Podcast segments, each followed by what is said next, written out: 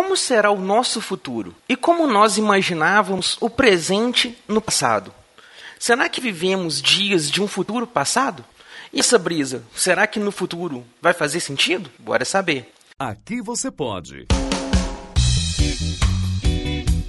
Pode brisar com Eduardo Filhote.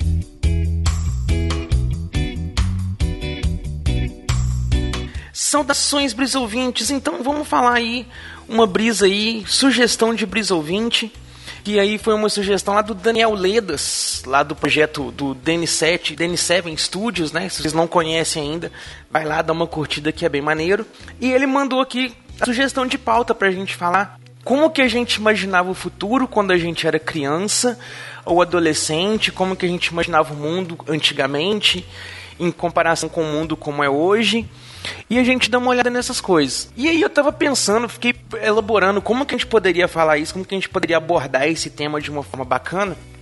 E aí eu pensei no seguinte: vocês já perceberam como que antigamente a gente falava bastante sobre como o futuro seria, como a gente imaginava o futuro, é, onde nós poderíamos chegar e tudo mais. E hoje em dia parece que nós estamos, entre aspas, vivendo o futuro, então a gente fala muito pouco sobre ele. A gente especula muito pouco sobre como serão as coisas mais para frente.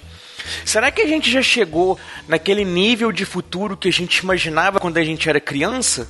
Porque, vamos pegar assim a, a, a, faixa de idade aí, 30 anos. Vamos voltar no tempo 30 anos. Então, de 2020, a gente vai voltar lá no começo dos anos 90.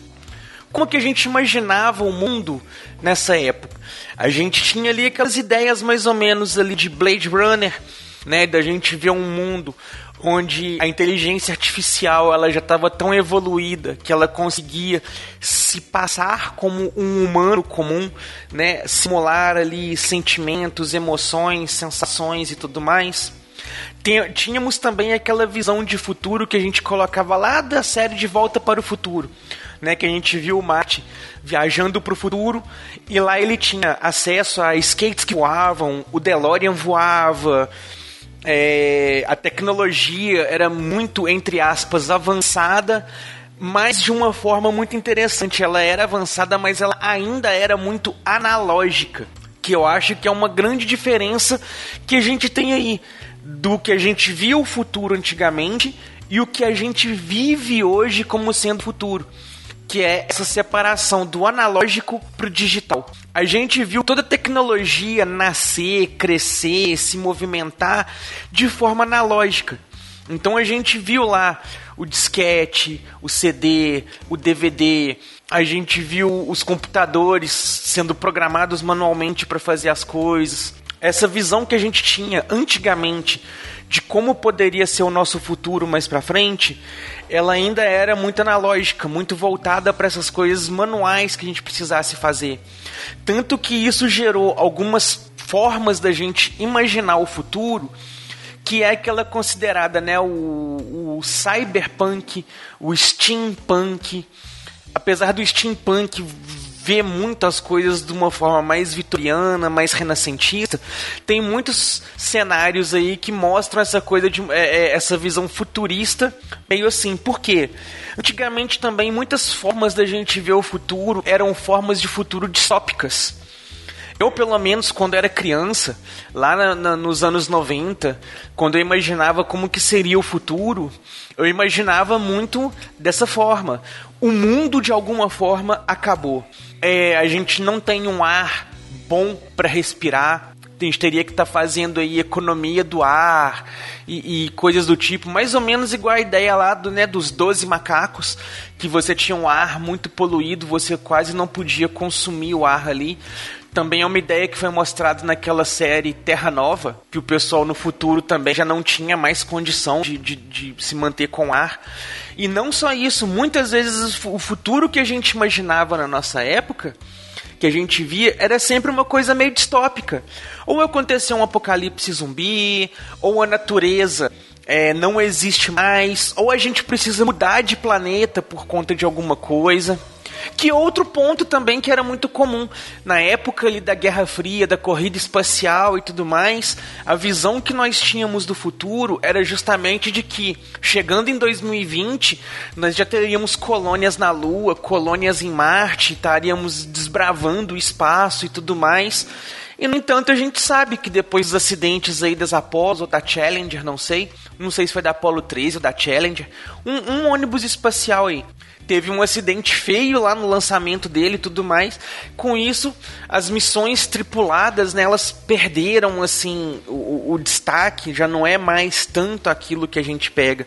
De forma que hoje a gente vive o futuro. A gente tem um computador na palma da nossa mão no formato de um celular. A gente tem os smartwatches. A gente tem, na verdade, tem as smart houses, né? Tudo dentro de casa conectado de via smart. A gente tem as inteligências artificiais aí como a Siri e aquela outra lá do Google que a gente pode programar e pedir as coisas para fazer, elas fazem. Algumas coisas ali que eram típicos apetrechos do Batman da série de 60, né, de você bater palmas para acender as luzes e fazer outras coisas assim. Hoje são muita realidade. A gente tem tantos gadgets, tantas coisas que a gente anda, que é como se a gente fosse mini Batmans com centros de utilidades ali, que a gente tem gadget para tudo, aplicativo, forma de interagir com as coisas e tudo mais. Então, será que o futuro que a gente imaginava no passado é o futuro que a gente vive hoje? Ou será que a gente vive hoje o futuro que a gente imaginava no passado e já não pensa mais tanto no futuro para frente? Eu acho interessante que a gente tem é, essa ideia né, do futuro do pretérito, que é mais ou menos aquela coisa de você assim, como é o futuro do que era no passado.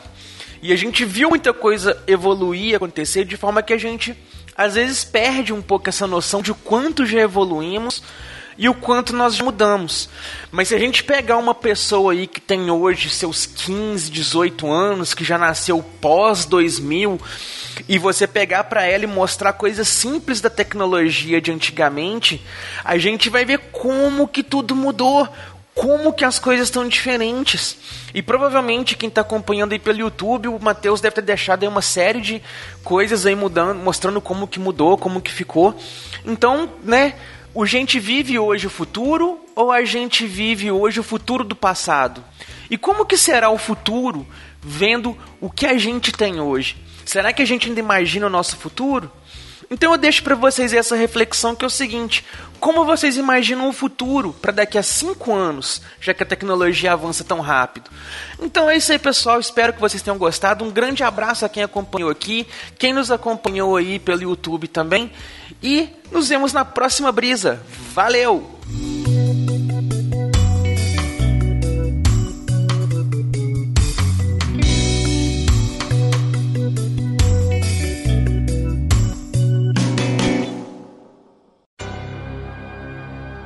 Esse podcast é editado e oferecido por MachineCast